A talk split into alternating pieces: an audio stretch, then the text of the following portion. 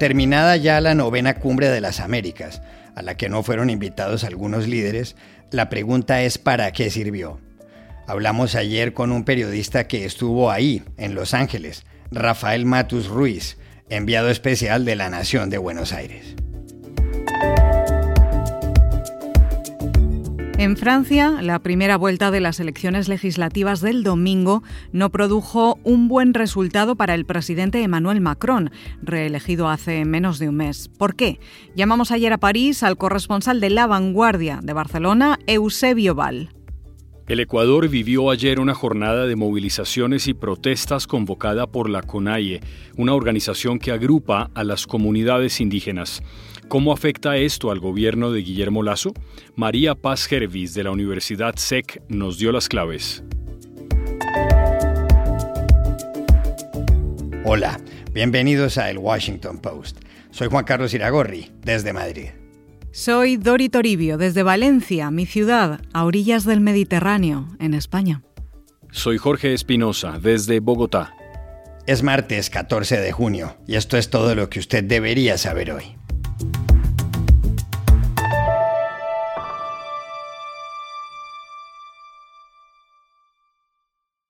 El viernes terminó en Los Ángeles la novena cumbre de las Américas, cuyo propósito era lograr un fortalecimiento de la democracia en la región, así como consolidar una economía más vigorosa y encontrar remedios para la inmigración ilegal y las consecuencias del cambio climático.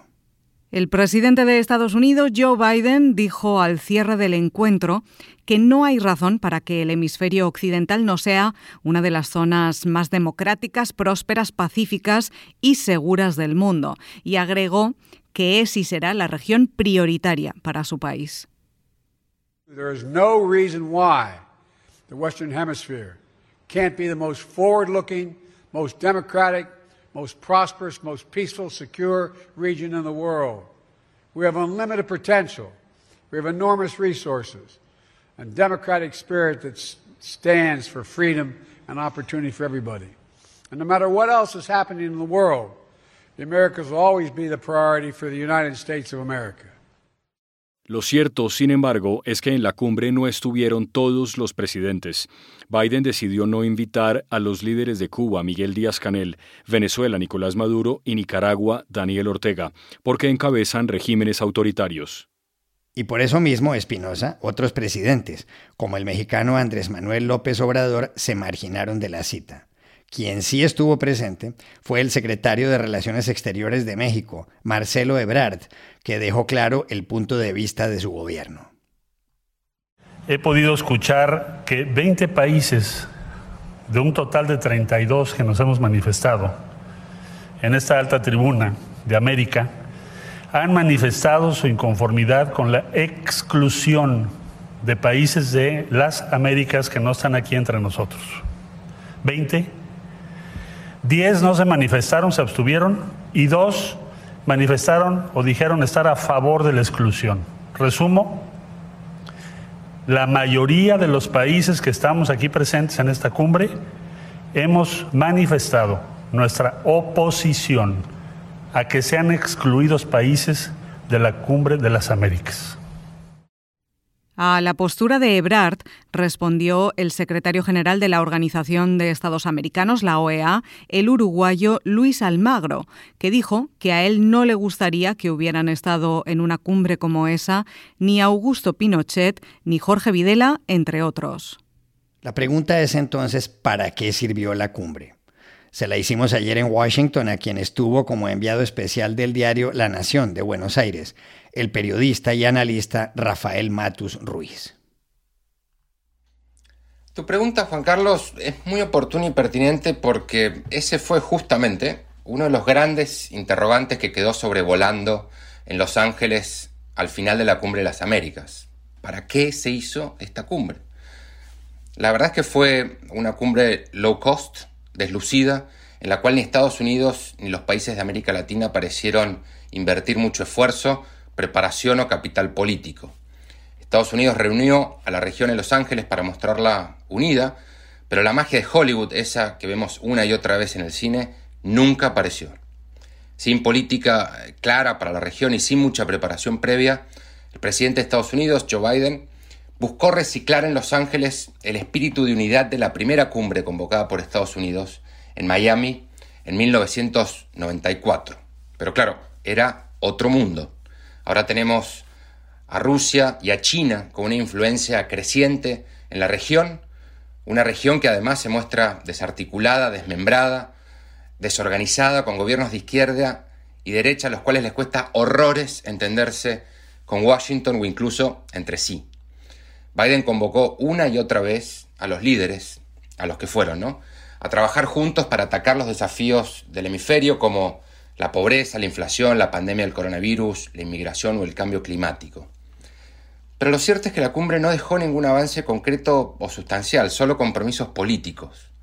Lo más destacado, te diría, fue la declaración de Los Ángeles sobre migración, un gran andamio para construir un pacto regional para ayudar a los migrantes y a los refugiados, que fue elogiada y bienvenida por organismos de derechos humanos, pero sobre la cual aún resta ver cómo se va a llevar a la práctica. Y eso es algo que creo podemos decir de todos los documentos finales o de los compromisos que dejó la cita.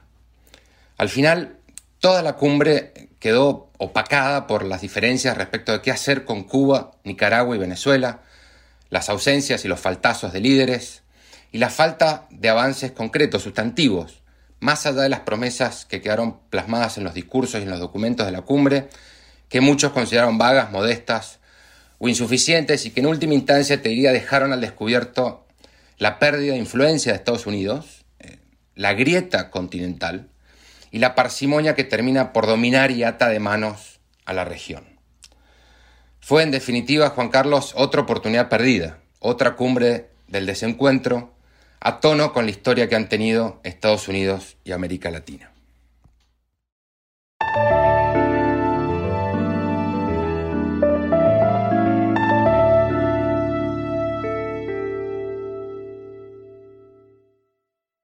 El domingo se celebraron en Francia unas elecciones que anticipan cambios importantes en la vida política de ese país.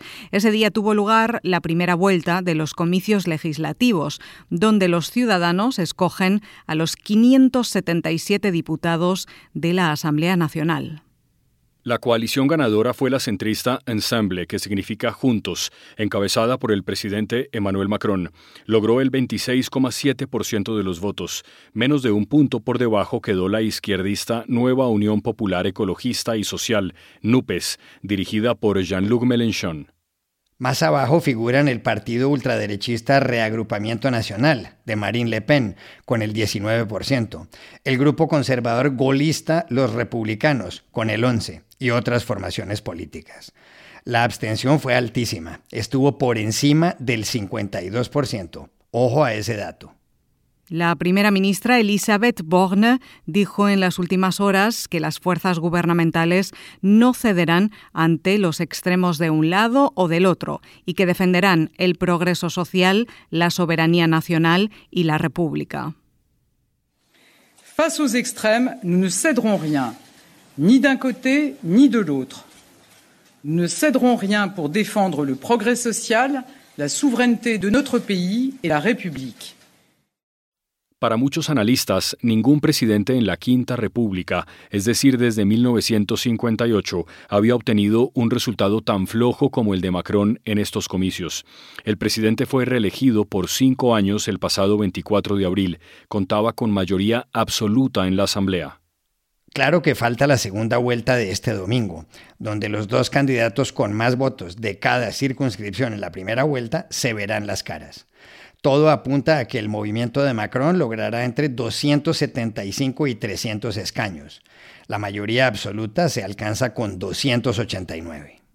Como quiera que sea, Jean-Luc Mélenchon, líder de izquierdas que sale fortalecido de los comicios, dijo que el partido del presidente Macron, al final de esta primera vuelta de las legislativas, está golpeado y también derrotado.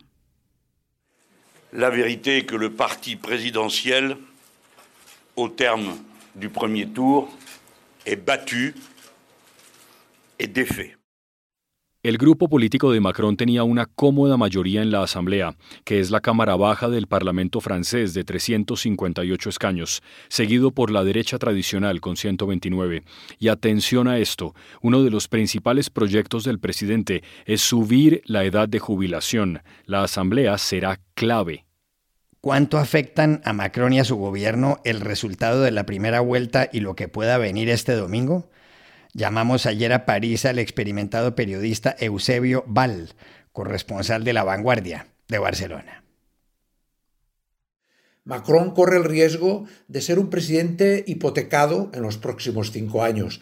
Esto sucederá, yo creo, tanto si pierde la mayoría absoluta en la segunda vuelta el próximo domingo como si es una mayoría absoluta muy ajustada.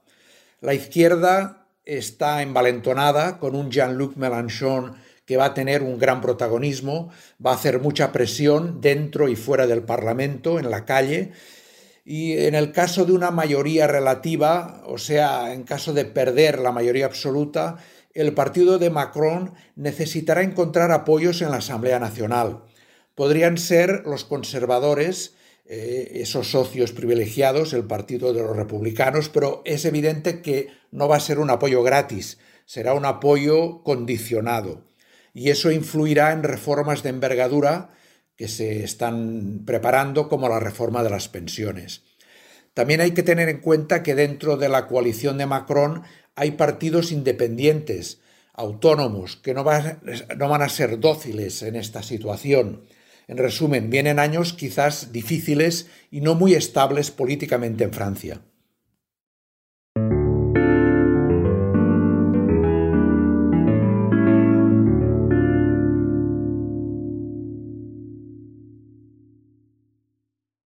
This podcast is sponsored by Monarch Money. Are you saving to reach your financial goals? Reaching those goals isn't just about getting more money, but by managing what you have. And the best way to manage your money? Monarch Money. Monarch Money is a new kind of finance app that's intuitive, powerful, ad-free, and takes the headaches out of budgeting.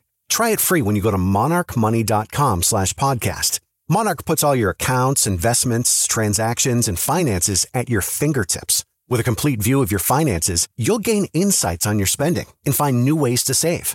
Plus, Monarch lets you customize your dashboard, collaborate with your partner, set custom budgets and goals, and track your progress toward them. See why Mint users are turning to Monarch Money and loving it, and why the Wall Street Journal named Monarch Money the best budgeting app overall. Get a 30-day free trial when you go to monarchmoney.com slash podcast. That's M-O-N-A-R-C-H money.com slash podcast for your free trial. monarchmoney.com/podcast. El Ecuador vivió ayer una jornada de inestabilidad política y económica por cuenta de las protestas organizadas por la Confederación de Nacionalidades Indígenas, la CONAIE. Las manifestaciones derivaron en bloqueos de algunas vías, como la que conduce de Quito a Ambato. Las quejas de CONAIE, que son 10, tienen que ver con el incremento en el precio de los combustibles, el desempleo, la falta del control de precios de los productos agrícolas, el poco presupuesto para la salud y algunas concesiones mineras en zonas donde viven indígenas. El presidente conservador Guillermo Lazo, en el poder desde hace poco más de un año, ofreció negociar inicialmente con la CONAIE y pocas horas antes de la movilización se manifestó públicamente. Una paralización nos divide justo cuando debemos unirnos para combatir a los verdaderos enemigos, la delincuencia, el narcotráfico y el crimen organizado. Mi responsabilidad como presidente es garantizar al país el derecho a movilizarse libremente, a estudiar y a trabajar. CONAIE es una entidad de la que forman parte 15 nacionalidades indígenas. El Ecuador es un país de casi 18 millones de habitantes. Esas comunidades agrupan a un millón aproximadamente. La aprobación del trabajo de Guillermo Lasso como presidente es baja. Un sondeo de Click Report la situó hace tres semanas en el 28,2%. Otra encuesta de la firma Perfiles de Opinión de hace un mes la puso en el 30%. ¿Qué efectos políticos tienen en el Ecuador las movilizaciones de las últimas horas? Llamamos ayer a Quito a María Paz Hervis, decana de Ciencias Sociales y Jurídicas de la Universidad SEC e integrante de la red de politólogas. Estas protestas son absolutamente destructivas para el escenario político ecuatoriano y también para la vida cotidiana de las personas. Voy a señalar al menos tres aspectos que me parecen dramáticos. En primer lugar, tenemos que partir de unos niveles de aceptación política del gobierno nacional paupérrimos. Vemos que el gobierno del presidente Lazo ha mostrado una torpeza en su gestión en el nivel político, cuenta con niveles bajísimos de aceptación ciudadana y tampoco tiene una bancada importante en el legislativo y ha sido incapaz de crear puentes y conexiones y acuerdos con los otros poderes del Estado. Eh, este tipo de levantamiento, eh, donde la consigna de fondo es revocatoria del mandato, lo que hace es debilitar aún más al gobierno si es que cabe. El segundo elemento que hay que tomar en cuenta es que en los últimos años el, las protestas, sobre todo las protestas de los distintos grupos líderes indígenas, han sido particularmente violentas, con lo cual a nivel político esto se percibe muy mal. Hay un fraccionamiento de la sociedad ecuatoriana elevadísima y el movimiento indígena en sus distintas representaciones ya está fragmentado. Creo que esta movilización abona a mayor fragmentación. Y en tercer nivel es una consecuencia de tipo económica, pero que definitivamente deriva en lo político. Y es eh, una crisis económica muy aguda por, por mm, las razones de público conocimiento, pero también incrementado por el, por el alza del costo de los insumos para las haciendas productoras. Ahora que la movilización y las paralizaciones se han enfocado en la sierra, las pérdidas económicas son inmensas. El, clima social em, se agita aún más y entonces en el nivel político esto debilita mucho más las instituciones.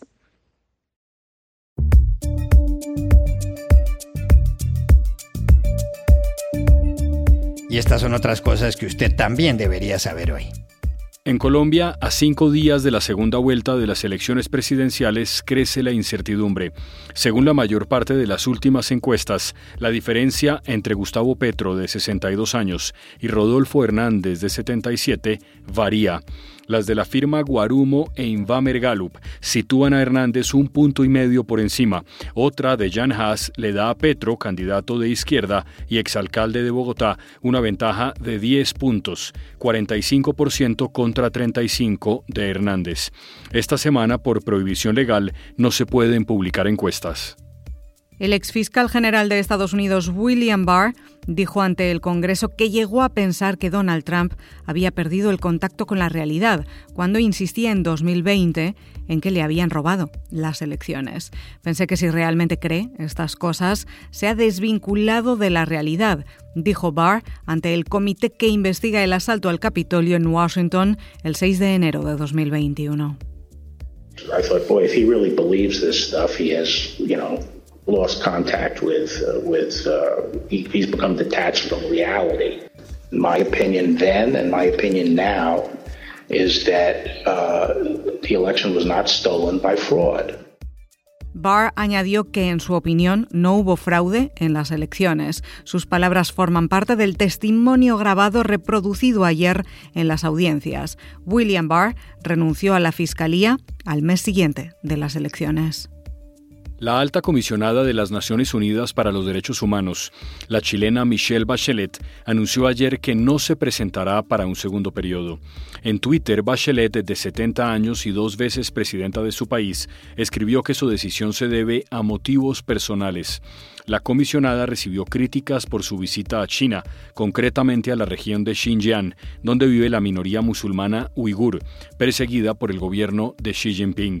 Bachelet volverá a su país a menos de 12 semanas del plebiscito que deberá aprobar o rechazar el nuevo texto constitucional el 4 de septiembre. Y aquí termina el episodio de hoy de El Washington Post, El Guapo. En la producción estuvo Cecilia Favela. Por favor, cuídense mucho y pueden suscribirse a nuestro podcast en nuestro sitio web, elwashingtonpost.com, seguirnos en nuestra cuenta de Twitter, arroba el post, y también nos encontrarán en Facebook, buscando el Post Podcast. Chao, hasta la próxima.